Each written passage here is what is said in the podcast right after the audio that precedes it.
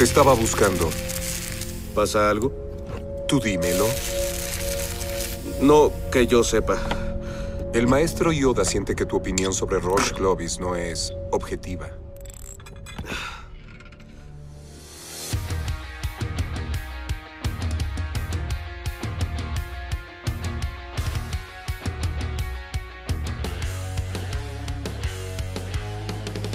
Bienvenidos y bienvenidas a un nuevo capítulo de Siempre en Movimiento. Aquí estoy yo, Coach Marce, así me dicen. Porque mi Instagram es así, arroba Coach Marce. Eh, y he estado bastante atareado con hartas cositas, pero igual me hice el tiempo para poder grabarles un capítulo eh, para que tengan para escuchar esta semana. Espero que hayan escuchado el capítulo anterior sobre la fuerza, eh, que entrenar primero en mi en mi sesión de entrenamiento de fuerza. Eh, recibí muy buenos comentarios y tiene muchas escuchas. Así que muchas gracias por eso. Eh, gracias para los que también debatimos harto y tuvieron harta... Eh, harto, me dieron harto feedback, como de distintos ejemplos. Y, gracias al trabajo que me di de, de poder ordenarlo bien el capítulo, todas las preguntas se respondían escuchando el capítulo. Así que Muchísimas gracias por la buena onda. Eh, un saludo a los chicos de Monkey Fit. Están ahí prestándome ropa ahora para el invierno. Se viene, aunque no ocupo mucho ropa abrigada para el invierno, igual siempre ando con un, gorrito de lana. Eh, y este gorrito es de Monkey Fit. Para los que no pueden verlo, está en mi último reel de, Instagram. Sobre hablamos de que me llegó la pregunta. Eh, de que, o sea, no, no la pregunta, la afirmación de que correr es malo para la espalda. Eh, bueno, véala. Eh, y ahí les coloco una, pequeña biografía, ah, o sea, bibliografía para que puedan leer que no, no es malo para la espalda, al contrario. Eh, pero bueno, vamos a ir avanzando en el tema de hoy día. El tema de hoy día es pliometría y les digo inmediatamente, es bastante denso y además, para los que no saben, por ejemplo, si tú eres un atleta y no sabes lenguaje técnico, me disculpo de antemano, hoy día es muchísimo lenguaje técnico, porque creo que es algo que falta bastante y me recordó un poco que ahora voy a estar en la Exos eh, nivel 1 acá en Santiago. Cuando viene Exos voy a estar con Jair haciendo la mentoría. Em, ahí siempre salen estas preguntas porque faltan las bases, entonces voy ahora a las bases eh, de por qué o la importancia de la, de la biometría y por qué hay que realizarla y todo explicado desde las bases. Así que va a ser un poquito nerd. Eh, entiendo que, sí, que algunos pueden quedar como mm, no entiendo mucho, pero que esto ya es resorte mucho más aplicado desde la ciencia y, tiene que también ser así en algún punto. ¿Ya? Eh, si aún así quedan con, preguntas, me pueden escribir. Eh, y voy a tratar en algún punto de hacer como resúmenes para que puedan ir entendiendo mejor los que no son profesionales del rendimiento y no tienen este lenguaje técnico. ¿Ya? Entonces, la pliometría genera bastantes beneficios y estos son los que vamos a diluciar, son bastantes, solamente voy a mencionar cinco, como por ejemplo mejorar tu salud, ¿ya? También mejora la producción de potencia, mejora la, velocidad del tren superior e inferior. Eh, adapta positivamente el tejido muscular, el tejido tendinoso, el tejido óseo y el tejido ligamentoso o ligamentario. Y también adapta positivamente el sistema nervioso central en muchos sitios, sitios anatómicos. Adapta muy positivamente el sistema nervioso central. O sea, es beneficioso para el sistema nervioso central la pliometría. Entonces, vamos a partir, antes de entender por qué genera todo esto, vamos a partir con un poquito de historia que es un párrafo de historia. Son dos líneas de historia. Ya, me gusta a mí mucho la historia, pero siempre como que en la pliometría se empieza a ver de dónde vino, dónde... Mira, súper simple, viene del lado oeste, eh, no es de acá de América, viene de Europa. Eh, entre los años 20 hasta los 70 se empezó a, que, un crecimiento de la, de pliometría. Y el que es más, el que popularizó más la pliometría fue Yuri Verkhochansky, es un ruso que es muy bueno para hacerlo complicado, más complicado aún. Eh, pero es necesario porque este compadre es científico, pueden verlo en el libro Super Training de Yuri Verkhochansky y ahí habla muchísimo de, de verdad lo que deberíamos saber todos los, o por lo menos manejar, no sé, de repente es que pucha, ese libro es muy difícil, es, muy, es lo mínimo. Es como cuando yo pienso en un, en un ingeniero industrial, como que diga, no, pero ¿sabéis qué? No, no, no, no me paséis matemática muy avanzada, pues enséñame a poner las vigas nomás, pues. Entonces como que tú quedáis, bueno, pero espérate, pues, gracias a esa matemática avanzada es que yo sé dónde poner exactamente esa viga, ¿cachai? Es interesante el cómo tratamos de, está bien simplificarlo para poder entender y, y después ahondar más Pero también es muy interesante cómo el ahondar más y llegar a un nivel de, conocimiento más eh, profundo produce que después tus respuestas salen más fáciles y, y curiosamente vas a tener más preguntas que respuestas. Y te das cuenta que cada vez sabes menos. ¿Ya? Eso me pasa a mí día a día, cada vez sé menos yo cada vez no, sé más. O sea, yo comprendo un poquito más. Desde la práctica vamos aprendiendo más cosas, pero me doy cuenta que sé menos de lo que yo pensaba. Porque el mundo es mucho más grande, un océano mucho más grande. Entonces yo, promuevo eso, promuevo el, sacrificarte para poder comprender más, ¿ya? Eh, esa, es la idea. Bueno, eh, entonces para poder entender la importancia de la pliometría tenemos que hablar de ciertas bases de la pliometría. Y aquí va a ser un desafío hacerlo desde un podcast porque no voy a tener ninguna pizarra ni ningún modelito para poder explicarlo. Estoy hoy día tomando un tecito, lunes 18 de abril a las 10.54. Mm. Bien, ya está haciendo frío acá en Viña, bastante frío, me encanta. Em, primero, ¿qué, es la pliometría? Si pudiera explicarlo de manera rápida, eh, son movimientos que aprovechan la utilización del ciclo estiramiento y acortamiento muscular. Vamos a explicar lo que es un ciclo de acortamiento, estiramiento muscular. Vamos a explicar a lo que nos referimos que son rápidos, ¿ya? Y también eh, eso es pliométrico y además también la pliometría es un estilo, o sea, es un, es un método de entrenamiento, ¿ya?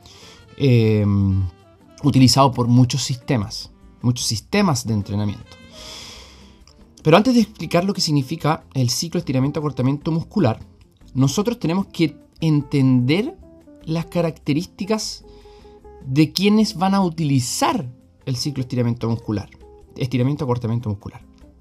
¿Quiénes son los que utilizan este ciclo estiramiento acortamiento muscular? Nosotros. ¿Y, quién, ¿Y de qué estamos constituidos? Estamos constituidos de músculos, tendones, vísceras, sistema nervioso central. Entonces nos vamos a remitir solamente al músculo, al tendón, ¿ya? Músculo, tendón. Vamos a dejar de fuera el hueso porque el hueso, igual acumula energía elástica, aunque no lo crean, el hueso es bastante elástico. Em, luego nos vamos a ir a ver un modelo que fue creado por Hill para explicar algo que realmente, eh, como lo he dicho algunas veces, eh, no sabemos si es realmente así, pero nos sirve para explicar qué es lo que pasa en esta gran caja negra que se llama ser humano, que sabemos que si metemos A en esa caja negra va a producir B, pero a veces metemos A y producimos C. Entonces, no sabemos qué es lo que pasa adentro. Pero como los matemáticos dicen este modelo de caja, de caja negra, tenemos que tratar de darle alguna explicación teórica y que mm, hasta el día de hoy todavía no entendemos muy bien. ¿Dale? Y después nos vamos a ir a ver a lo, del, eh, del sistema nervioso central. Entonces nosotros tenemos que primero entender la constitución y las características de los tejidos. Eh, el tejido muscular, vamos primero al tejido muscular, que va a ser uno de los participantes de este ciclo estiramiento-acortamiento muscular. El tejido muscular, eh, sí, el tejido muscular es muy laxo. Laxo significa que, puedes deformarlo bastante sin romper su, su, eh, su constitución y además puedes volver a su posición original bastante rápido. Y, tiene componente elástico, pero pero no, es, no acumula tanta energía elástico el músculo, elástica el músculo. El músculo es un tejido que también es contráctil de manera involuntaria o de manera voluntaria. ¿ya? Eh, lo bonito del músculo es que, por ejemplo, si tú te haces el típico, el típico estiramiento que te hacían en educación física, que te ponían a tocarte la punta de los pies sentado, ahí probablemente no estás estirando los tendones. Ahí es muy probable, según la ciencia, que estés estirando los músculos. Porque el músculo cede bastante rápido el rango de movimiento. Eh, de hecho, el músculo controla la articulación y cede eh, eh, en, ese, punto. O sea, no, es que ceda, sino que la acción es tocarte la punta de los pies y para eso la musculatura posterior tiene que alargarse. ¿ya? en algún punto puede ser contracción excéntrica o en algún punto puede ser solamente un estiramiento muscular. Y, los tendones no se van a alargar porque los tendones son más rígidos que el músculo. ¿ya? Entonces vámonos a los tendones. Los tendones son, eh, imagínate un conjunto de moléculas de colágeno, todas eh, constituidas en serie. Y muy denso. mira, yo, soy carnívoro, ¿ya? Em, o sea, soy omnívoro, pero principalmente como mucha carne. Eh, vivo mucho en el, estilo paleo, hace harto tiempo atrás, y, y la carne, cuando disculpen los, los, vegetarianos si les molesta esto, pueden pasar, me voy a demorar 20 segundos en explicar esta metáfora. Eh, pero cuando uno come carne, uno siente de repente, claro, la carne más magra es blandita, ¿cierto? Hay depósitos de grasa que hacen que sea más blandita también en algunas partes, lo infiltrado de grasa, pero hay algunas partes que son muy duras, ¿ya? Como que le dicen los nervios. Ya, esas partes son entre fascia y tendón, que la fascia igual está en todas partes, pero es principalmente tendón, ¿ya? Y el tendón es muy duro, ¿ya? Entonces ya, sigamos avanzando para que los vegetarianos y los veganos no se sientan mal, honestamente, porque yo sé que muchos se pueden sentir mal con este ejemplo. Pero bueno, eh, avanzamos entonces, el tendón es mucho más duro, quiere decir que es mucho más rígido, pero además es flexible, tiene grado de flexibilidad, o sea, puede volver a su posición inicial sin perder, o sea, sin romperse. Y esto lo hace tener eh, un coeficiente elástico, o sea, que puede acumular energía en su interior. Y acumula bastante energía porque igual el tendón se deforma bastante. No así como el músculo, pero se, deforma bastante. ¿Ya? De todas maneras hay tendones en distintas partes del cuerpo que van a ser, o sistema músculo tendíneo, porque el, músculo involucra, si lo veis desde el punto de vista anatómico, el músculo, o sea, el tendón es parte del músculo. Pero desde el punto de vista funcional, como son dos estructuras bastante diferentes, eh, estas estructuras entonces eh, las podemos separar así. Entonces eh, vamos a tener eh, sistema músculo-tendinoso diferente en distintas partes del cuerpo. Por ejemplo, los flexores largos de los dedos, el flexor largo de los dedos tiene muchísimo tendón, perdón, sonó mi alarma, muchísimo tendón.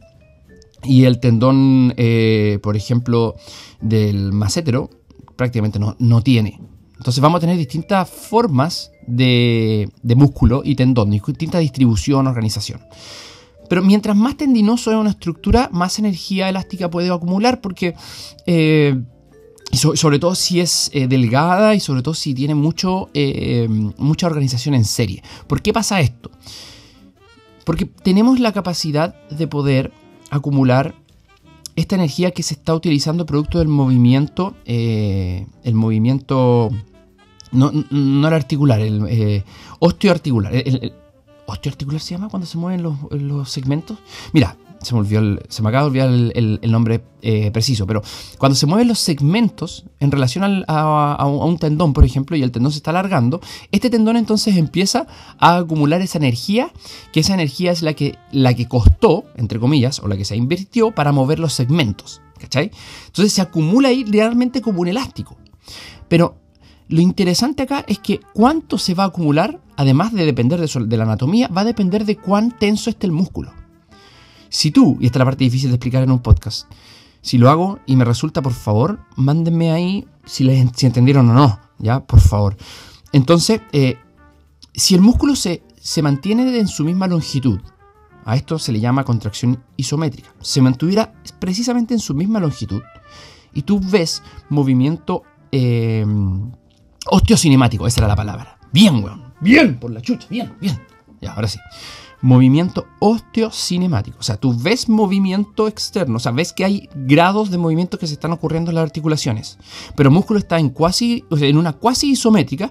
Quiere decir que el movimiento está saliendo por el estiramiento de los tendones, no del músculo. Eso quiere decir que se está acumulando energía en los tendones. ¿Ya? El músculo no puede acumular mucha energía. El músculo más que nada la disipa como energía, energía en contracción excéntrica y como calor.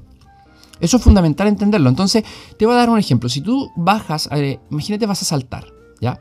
Saltas lo más alto posible. En la fase excéntrica del movimiento, para acumular más energía, eh, ahí lo vamos a desarrollar más adelante, pero en esa parte, si es que tú ves movimiento articular y lo haces rápido, lo haces bien y saltas en un contramovimiento bien hecho, Probablemente hay un componente, claro, excéntrico del músculo, pero no va a ser todo, sino que va a estar en un timing, en una coordinación muy bonita junto con el tendón, provocando que el tendón acumule energía, por lo tanto el músculo tiene que tensarse para que el tendón se pueda estirar, ya elongar. Y al elongar va a acumular energía como un elástico, ¡pum! y la va a soltar. O sea que el hecho de hacer un contramovimiento antes de saltar quiere decir que yo estoy aprovechando la gravedad para acumular esa misma energía que es mi peso por la acción de la gravedad, para reutilizarla como energía cinética para poder saltar más alto. ¿Ya? Entonces los tendones y los músculos son diferentes por esa razón. Hay otros también, pero por esa razón. Recuerden que el tendón es el que va a unir un, eh, eh, el que va a unir el músculo al hueso. Y a medida que va llegando el hueso se va poniendo más rígido. Así que dentro del mismo tendón vamos a tener distinta distribución de fuerza. Así que ahí no me voy a meter porque eso es para mí y para los nerds. ¿Ya? Para mis amigos nerds, para mis amigos les gusta el control motor, que les gusta la biomecánica y la... Todo eso, allá. Pero ahí no nos vamos a meter tan profundo. Entonces, lo que le acabo de explicar es el modelo de Hill. ¿Y cuál es el modelo de Hill? Se, se, eh, deletrea H-I-L-L, modelo de Hill. ¿Sí? ¿Así se deletrea? Espérate, yo lo puse así, me lo sé de memoria. Déjame buscarlo acá en, en internet rápidamente, eh, porque a veces al toque. De Hill. Ajá. Sí, Hills. Hills, ¿viste? H-I-L-L, eh, comilla, no sé si llama comilla alta, no sé, Hills. Hills. Ah, no, Hill, está bien. Está bien, H-I-L-L. Modelo de Hill. Entonces, cuando llegamos al modelo de Hill, lo que dice el modelo de Hill es que tú tienes un componente contráctil, que va a ser el músculo, y un componente elástico. Y el componente elástico tiene dos, eh, dos cualidades, el componente elástico en serie y el componente elástico en paralelo. El componente elástico en serie va a estar constituido por todas las fibras de colágeno principalmente eh, que están presentes principalmente en el, tendón y algunas fibras de colágeno que podríamos llamarlas superficiales y algunas profundas que se imaginan en el músculo de la fascia, ¿ya? Pero principalmente es el tendón. Así como en resumen, podría ser, ya, listo, tendón. Y el tejido en paralelo es todo lo que sostiene a estos sarcómeros, a estas miofibrillas en el músculo. Y eh, el tejido elástico en paralelo no acumula mucha energía y, llegar a utilizarlo como un, real eh, aporte dentro de la economía de movimiento no lo es en términos de la acumulación de energía, sí del sostén. ¿Ya? Entonces, lo que dice el modelo de Gil es que a medida que el músculo se mantiene en contracción isométrica, cuasi excéntrica. Se le llama cuasi excéntrica es cuando igual hace una excéntrica, pero el músculo está tratando de mantenerse isométricamente. Y los puntos de origen e inserción muscular se están alejando y el músculo se mantiene en su posición. Quiere decir que los tendones se están alargando y están acumulando energía elástica en los tendones.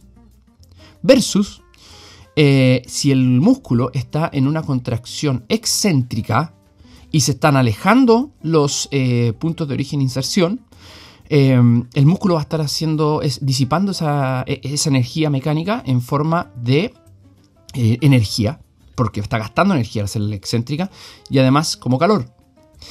Y por caso contrario, si es que el músculo hace una contracción concéntrica y los puntos de origen e inserción se mantienen quietos, o sea, no se están ni alejando ni, ni, ni, adjuntando, sino que están en su posición y el músculo se está haciendo una contracción concéntrica, hay acortamiento muscular, los tendones también se van a estar alargando. ¿Ya? Ahora, eh, ¿de qué va a depender qué es lo que haga el músculo? Lógicamente de la tarea, pero principalmente de cuán estimulado esté el sistema nervioso central, que va a depender directamente de la intensidad con que se esté moviendo la persona. Y hablamos la semana pasada, eh, y hablé también en la primera temporada, que la velocidad es una medida de intensidad. Entonces, mientras más rápido me muevo, más intenso me estoy moviendo. Por lo tanto, entra en juego ahora el reflejo miotático dentro de este modelo de Hill. ¿Cuál es el, reflejo miotático? Yo les dije, les pido disculpas de antemano. Esta es muy densa, esta clase. Voy a tomar un poquito de agua para explicar el reflejo miotático. El reflejo miotático es producido cuando se estira repentinamente el músculo el músculo se estira repentinamente. Y hay un receptor dentro del músculo que se llama uso neuromuscular. Son muchos usos neuromusculares dentro del músculo, pero vamos a representar como uno solo. Y este uso neuromuscular es una neurona, una neurona que envuelve un conjunto de, fibras musculares que al momento de sentir este estiramiento, su, objetivo es sentir el estiramiento, manda información a través de neuronas, de nervios, que salen del músculo, entran a la médula espinal y van a hacer dos cosas en la médula espinal. La primera es que va a contraer el mismo músculo como protección, y eso es involuntario, tú no lo controlas cuando estás utilizando. Puedes inhibirlo por la corteza. ¿Lo puedes inhibir? Sí, sí. pero no, no es algo que eh, está supeditado, como todo, la mayoría de las cosas, al control de las primeras motoneuronas, ¿ya? Pero eh, es un, cuando se expresa el reflejo miotático es involuntario. Tú no puedes saber cuánto se va a expresar, no puedes, no puedes cambiarlo. ¿ya? Se expresa lo que se expresa. Es cuando te pegan en la patela, en el tendón patelar y la pierna se va hacia arriba, ¿cierto? Cuando te va a un neurólogo, te pegan pum, y la pierna va para arriba. Ese es reflejo miotático. Entonces, estimula el mismo músculo y inhibe al músculo antagonista. Acá hay algo súper interesante porque las personas me preguntan, eh, pero Marce, le, le estáis pegando al tendón, pues estáis estimulando el tendón. No, no, no estoy estimulando el tendón. El, al momento de pegarle al tendón, eso se transmite ya mecánicamente hacia el músculo como un rápido y repentino estiramiento. Por eso tiene que ser un golpe rápido. si lo haces lento no se va a estimular. Porque responde a velocidad. El uso neuromuscular responde a velocidad. Ah, entonces, a ver, a ver, ¿qué pueden pensar ustedes que si yo les digo que el reflejo miotático hace que el mismo músculo se contraiga ya el mismo músculo se contraiga y que es dependiente de velocidad. cómo lo puedes unir con el modelo de Hill? Donde, donde les dije que eh, necesitaba mantener, por ejemplo, para acumular energía en los tendones, una contracción cuasi isométrica. Necesito velocidad.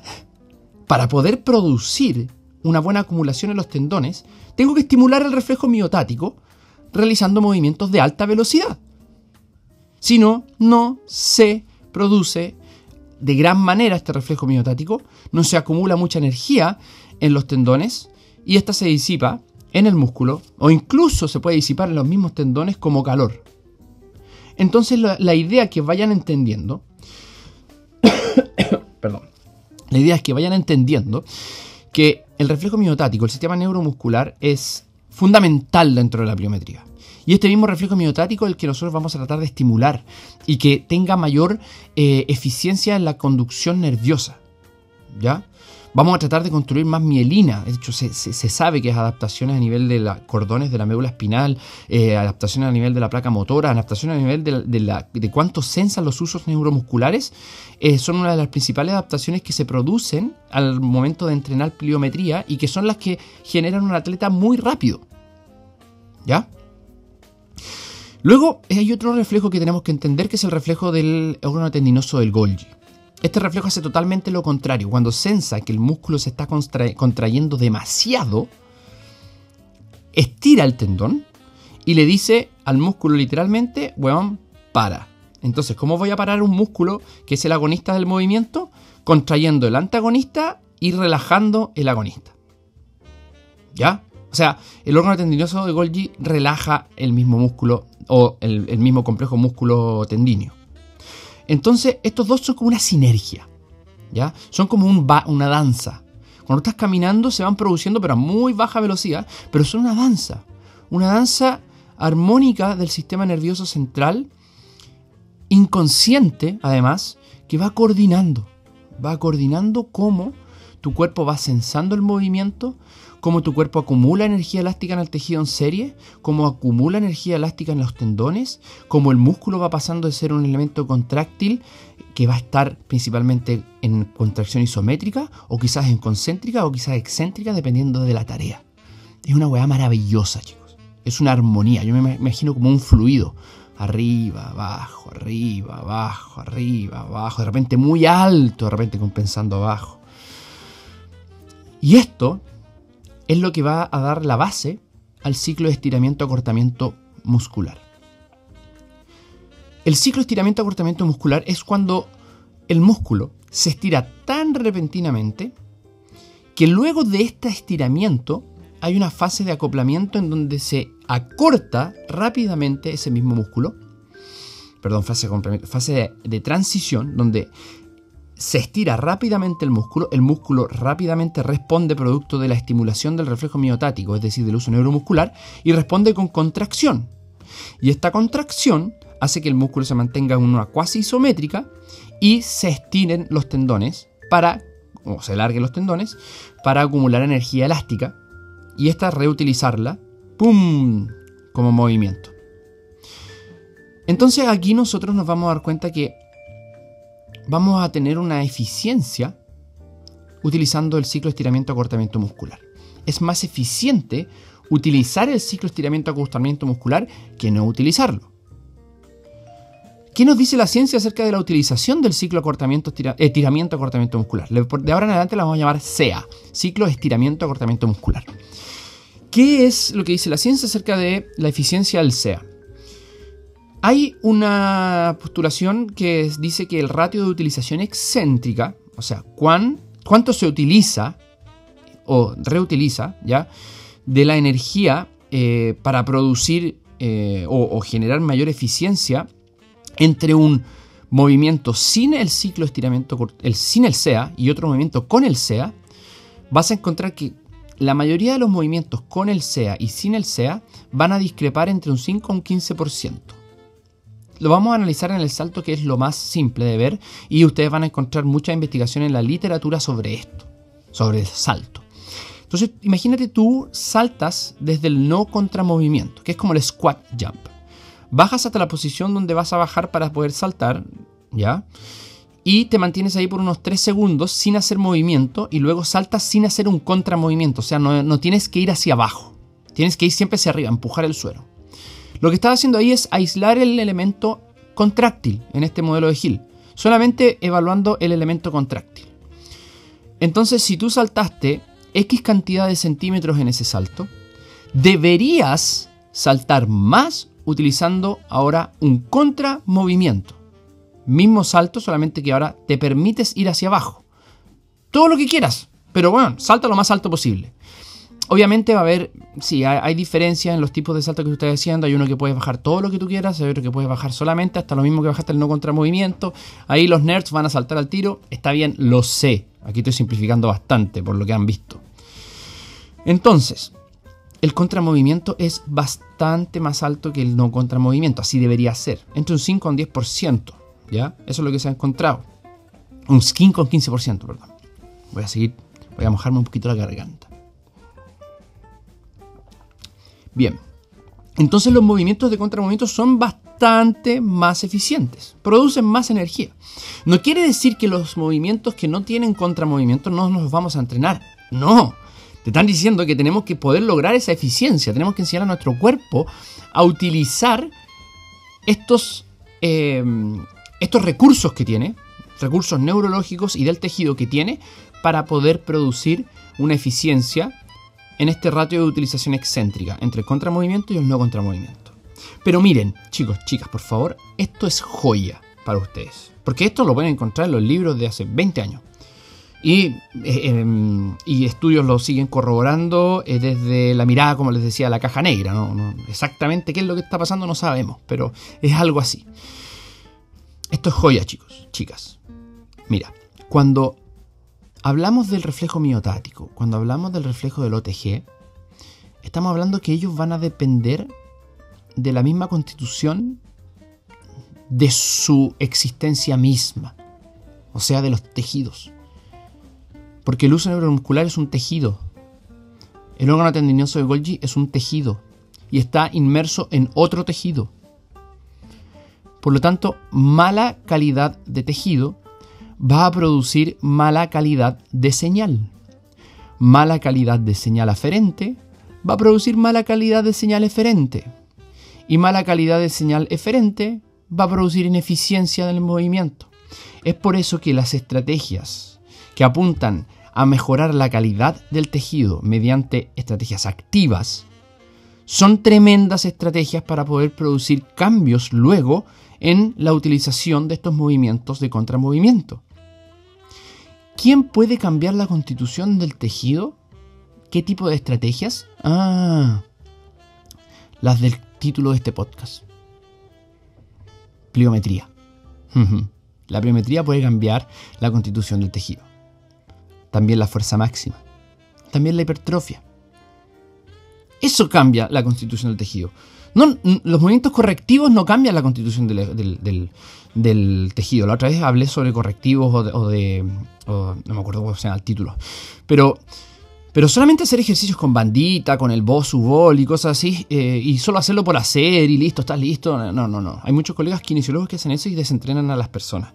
No, no. Mm, mm, eso no te va a cambiar el tejido. resultados activos se hacen con eh, estrategias activas. Estrategias pasivas llevan a resultados pasivos. Entonces es súper importante cambiar la constitución del tejido, ¿ya? Adaptarla, mejorarla, ¿ya? Así que el primer resumen es... por fin llegué al primer resumen. La pliometría son movimientos rápidos que aprovechan la utilización del ciclo estiramiento-acortamiento muscular. Y este ciclo estiramiento-acortamiento muscular va a depender del tejido, del tendón, del músculo. El tendón es mucho más rígido, el músculo es mucho más laxo. El músculo tiene que eh, comportarse de manera rígida para que pueda acumular energía elástica al tendón cuando hace los movimientos. ¿Cómo lo vamos a hacer esto? Esto lo vamos a hacer desde el punto de vista neurológico utilizando el reflejo miotático del uso neuromuscular y del reflejo OTG, que el cual va a inhibir al mismo, pero eso no se utiliza mucho durante el ciclo estiramiento-acortamiento muscular. El que más se utiliza es el reflejo miotático, porque el que va a, es el que va a eh, estimular el mismo músculo. Y así se crea este ciclo estiramiento-acortamiento muscular, el cual se ha encontrado que la ratio de utilización excéntrica va desde un 5 a un 15% de eficiencia de movimiento. O sea que si tú saltas desde el squat jump o el no contramovimiento, sin brazos por ejemplo, saltas 20 centímetros, eh, que es poco, no, ya saltas 40 centímetros, en el contramovimiento vas a saltar entre un 5 a un 10% más. Eso es lo que deberías saltar y eso se evalúa. Bien. Entonces, Finalizado ese resumen, vamos a ver que la pliometría además enseña a coordinar las partes del cuerpo para que se produzca esto de manera eficiente. Algo que cuesta entender bastante es que yo no puedo utilizar un ciclo de estiramiento acortamiento muscular de manera eficiente si yo como atleta no sé moverme de manera eficiente y no sé sentir cuándo lo estoy utilizando o cuándo no. Eso es fundamental nosotros como coaches de performance que tenemos que enseñarle a los atletas. Cómo mantener la tensión, relajación mínima para producir este ciclo estiramiento acortamiento muscular de manera correcta. Debemos enseñarles a las personas a entrar y salir en, las direcciones que estamos entrenando para producir una gran eh, utilización de este reflejo estiramiento eh, eh, acortamiento muscular, del SEA. Por eso depende mucho de la coordinación que tenga la persona, del, grado de repertorio motor que tenga la persona. No es llegar y poner a saltar a una persona. El saltar no te va a estimular simplemente el, reflejo de estiramiento muscular eh, como tú quieres o como muestran los estudios, sino que hay que saltar, pero además enseñarle a saltar y enseñar esa coordinación para que partes del sistema nervioso central se vayan adaptando, si no es casi todo el sistema nervioso central se adapta a eso, y también generar esta resiliencia en el tejido generar que el tejido sea de mejor calidad y que informe mucho mejor. Que informe mucho mejor. Entonces, la pliometría no solamente te enseña eh, o, te, mejora eh, la potencia, la fuerza máxima, bla, bla, bla. La fuerza máxima no, no, tanto, pero sí la potencia. Eh, sino que estamos hablando de que uno de los requerimientos para poder realizar la manera correcta es la coordinación. O sea, la coordinación de la atleta, eso es fundamental. ¿Ya? Entonces vamos a analizar ahora la adaptación que genera la pliometría a los tejidos y vamos a ver sus beneficios. Al momento de realizar la pliometría, si lo estás pensando como formalmente pliometría, saltos que utilicen el ciclo estiramiento acortamiento muscular o movimientos veloces, vas a provocar que estos colágenos en los elementos elásticos en serie, eh, las moléculas de colágeno se estiren y acumulen energía. Literalmente se van a micro romper, ¿ya? Pero muy parecido como a la hormesis, como algo que lo va a dañar, pero si lo haces a la correcta dosis al tiempo lo va a fortalecer. Entonces, cuando tú estás generando mejor calidad de tendón, producto de que estás estimulando las células productoras de tendón de colágeno que, provocan, que, produzcan un colágeno de mejor calidad, lo vas a estar fortaleciendo. Pero además no solamente fortaleciendo, porque las personas dicen, hay que todo fortalecer. Sí, sí hay que hacerse personas más fuertes, pero además que le estés dando información para la cual está diseñada. Y los tendones están diseñados principalmente para esos. Eh, para otras cosas también, pero en, principio, por ejemplo, el tendón de Aquiles, el tendón calcáneo, está principalmente diseñado para acumular energía elástica durante la caminata y la carrera. Principalmente durante la carrera. ¿Por qué? Porque es más veloz. ¿Y qué tiene que ver la velocidad con esto? El uso neuromuscular, reflejo miotático. A mayor tensión, eh, a, mejor, a mayor estimulación del, perdón, no tensión, a mayor estimulación del reflejo miotático, más energía elástica vas a poder eh, acumular. creo que, creo que cerca del 45% de toda la energía elástica que se puede reutilizar de un paso a otro en una carrera, de, un contacto a otro, creo que viene solamente el complejo, el complejo tobillo-pie. Es una cosa pero impresionante, en serio, impresionante. La cosa es que eh, estas adaptaciones son fundamentales, por ejemplo, en procesos de rehabilitación. ¿Qué pasa si tengo un tendón de Aquiles cortado y jamás lo expuse a las fuerzas? Después de... no, o sea, espérate. Un tendón de Aquiles cortado no lo voy a exponer ahora a fuerza, sino que después de la rehabilitación, después de la cirugía que va a tener probablemente, voy a tener que hacer una rehabilitación y lo único que hice fue colocarlo en un bosu. ¿Cierto? Colocarlo en un bosu, hacer esto, esto, esto, que arrugue el papelito, la fisioterapia, para ir para arriba, para abajo, 20 meses 20, eh, perdón, 20 semanas haciendo lo mismo, ya al mes 7, ah, listo, no, no, tenéis dolor, perfecto, no ha saltado ninguna vez, porque no, es que es peligroso saltar. Y después va y se lo pasa al, coach. Coach, usted ya está listo porque ya no tiene dolor, tiene los rangos y ya puede caminar. ¿Y de quién es la pega entonces ahora de probar el tejido de mala calidad que, eh, que creaste en esa rehabilitación pobre? Del entrenador. Y después viene el entrenador y le hace, bueno, vamos a hacer eh, un trabajo que va a ser como antes de la pliometría. Vamos a llamarle prepliometría. Vamos a dejarnos caer a la posición atlética o a la posición de base y, eh, y, vas a aguantar ahí por dos segundos. Y le hace el primer impacto y ¡pap! Corte de tendón. Ah, mal entrenador. ¿Mal entrenador? Discúlpame. ¿Ah? ¿Mal entrenador? ¿O un mal sistema donde un kinesiólogo puede pasar 60, 70 sesiones con el paciente leyendo la revista Cosas, levantando, no, no, no levantando, pasándole lucecitas, corriente, metiéndolo en turbiones, esperando que hasta el último día, con cueva, haciendo algo de, caminata. No, Aquí estoy siendo drástico, yo, yo, lo sé, pido disculpas si tú te sientes incómodo. Recuerdo que en este podcast no es para sentirte cómodo, es para conocer Tampoco es un podcast educacional porque la educación depende de cada uno, no solamente de lo que yo te coloco, lo, que yo te hablo. Eso entonces es conocimiento, aquí tú vas a conocer. Em, y sobre todo vas a conocer mi mirada de las cosas. Pero es importante que sepas que lo que dice la ciencia es que un tendón de Aquiles cortado, rehabilitado entre comillas, no está realmente rehabilitado, sino se expuso las fuerzas para las cuales está diseñado. ¿Y cuáles son esas transferencias de fuerzas? 6 a 7 veces pasa 6 a 7 veces el peso del cuerpo pasa por un tendón de Aquiles a una persona que está corriendo a máxima velocidad. Y no me vengan con que eso lo van a hacer con un bozo. No me vengan que eso lo van a hacer con unas pelotitas chiquititas. Eso lo haces con pliometría. Es más, en nuestro, en nuestro centro, en mi, centro Moving Solutions, ya estoy con Luquitas y Gonzai, eh, más todo mi fabuloso equipo, cerca de 15 personas ya.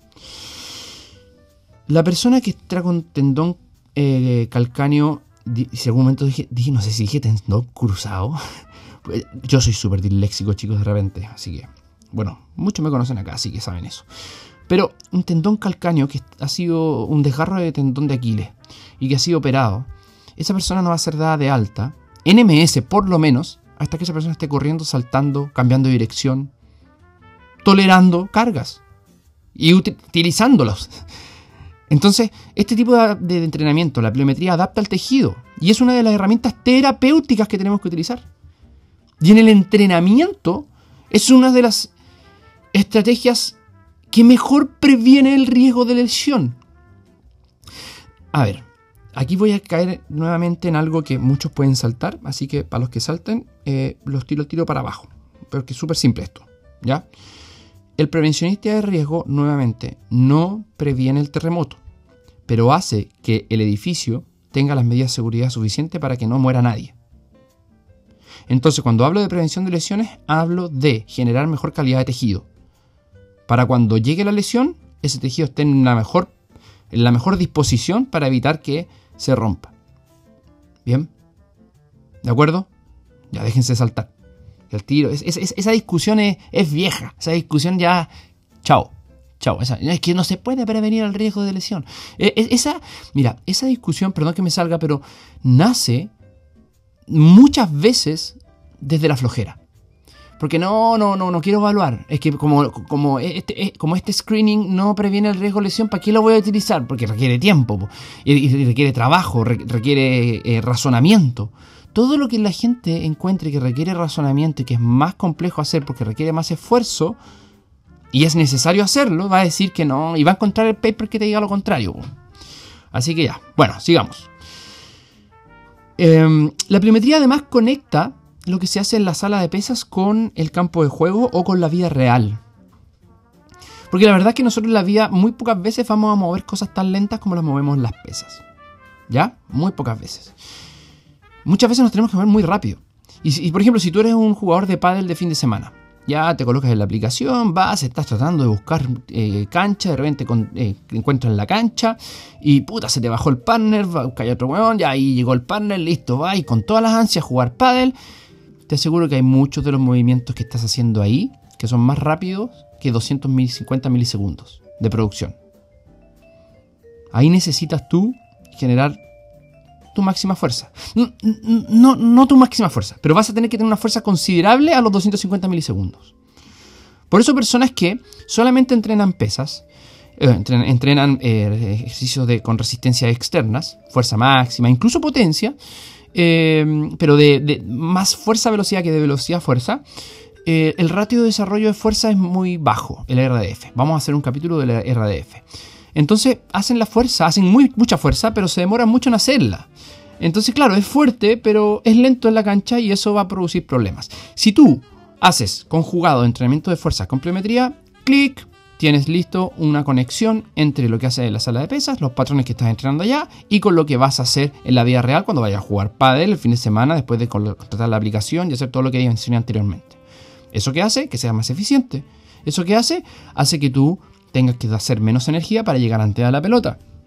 Y esos procesos son bastante, eh, están bastante evidenciados. Y aquí les dejo una pregunta. Se las voy a contestar a mi juicio, pero les dejo una pregunta. Entonces, ¿por qué entrenar pliometría a una persona de 80 años, sexo hombre o sexo mujer, el cual ha vivido una vida entera de sedentario, y llega para poder generar em, una mejor calidad de vida porque está teniendo problemas para caminar. ¿Por qué entrenar en esa persona pliometría? No, o sea, con ella hay que enseñarle a caminar. Una de las cosas más bonitas que yo he visto en la kinesiología ha sido que este ejemplo, y voy a tomar a mi abuelita, estuvo con un proceso bastante eh, deteriorado por la pandemia, em, porque la tiró a la cama, ¿cierto? Abuelita igual siempre sedentaria. No, fue asquedorista hasta los 53 años, pero eh, ya tiene 80 y tanto, 89 y claro, ya se dejó estar, se cayó a la cama y, en la pandemia le hizo entrar una depresión y no ni caminaba, se paraba y le tiritaba todo. Y un gran amigo mío, Kine, al cual yo lo llamé para que pudiese eh, hacerle la terapia, porque yo no soy especialista en abuelitos, podría habérselo hecho yo, pero yo soy el nieto, no soy el Kine. Prefiero ser antes el nieto que el Kine. Entonces dije, mira, tenemos la posibilidad, vamos a hacerle un poquito de, terapia con un, especialista en geriatra y además especialista en la parte de neurología de geriatra. Y eh, todo esto previo a evaluación médica, lógicamente. Y ya llevaba la cuarta sesión, después de haber trabajado bastante balance, movilidad y hartas cosas, y de repente me mandan un video de mi abuelita, eh, obviamente asistida y facilitada por el kinesiólogo, corriendo, con osteoporosis. Ya, pero ¿por qué estoy diciendo que está corriendo? No se imaginen a mi abuelita, no se imaginen a mi abuelita corriendo como mis videos cuando yo estoy corriendo y aparezco corriendo. No, no, no. ¿Qué es lo que define una carrera? Cuando hay una fase aérea, por muy pequeña que sea. Si ya hay fase aérea, ya es una carrera. Y él la estaba facilitando esa fase aérea. Y yo le pregunto, eh, de hecho, no, no, no voy a mencionar el nombre de él, no, porque no le he preguntado. Pero le, pregunto, oye, ah, así le dije, oye, Juan, ¿estáis, ¿estáis haciendo lo mismo que yo creo que estáis haciendo, Juan? ¿Estáis facilitando los reflejos neuromusculares y entrenando la velocidad, Juan? ¿Estáis haciendo pliometría? Me dice, sí, eso estoy haciendo. Aquí en geriatría esto nosotros no, no le llamamos pliometría porque no, no, es como del entrenamiento, pero lo que estoy haciendo es entrenando su tejido, su reflejo miotal. Estoy despertando el tejido que está sensando de la forma aferente para que cuando lo necesite esté presente. Cuando lo necesitan. En los reflejos que se producen en el reflejo de tropezón, por ejemplo, de los flexores de cadera. Ah, o sea, o sea que yo, o yo pensé bien porque, claro, soy kinesiólogo y pasé por ese tipo de, de terapia, pero cuando lo vi fue, weón, hasta una persona, hasta mi abuelita se le debería hacer pliometría. Quizás no es la que ustedes piensan, tirarse debajo de un cajón. Pero esto te da salud. Y al darte salud, chucha, 45 minutos hablando. sorry, sorry chicos, la idea era hacerlo corto, lo hice muy largo, me fui en una bola tremenda.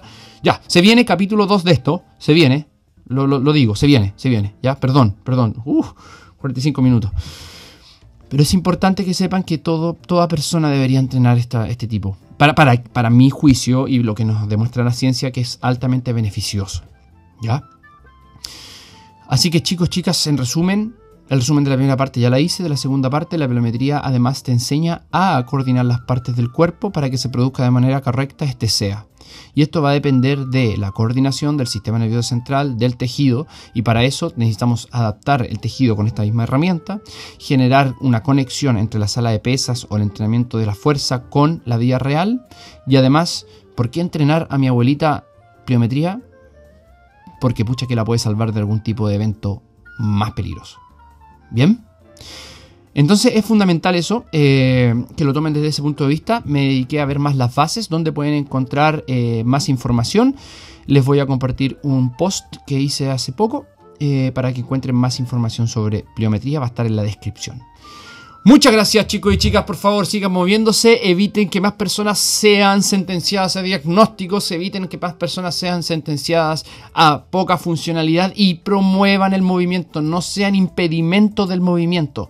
Tienen que ser personas que faciliten el movimiento, no personas que coloquen barreras a ese movimiento. Si te gustó, por favor, comparte, dale al seguir. Eh, gracias por todo el apoyo y nos vemos en el siguiente capítulo. Por eso mantente siempre en movimiento. Chao.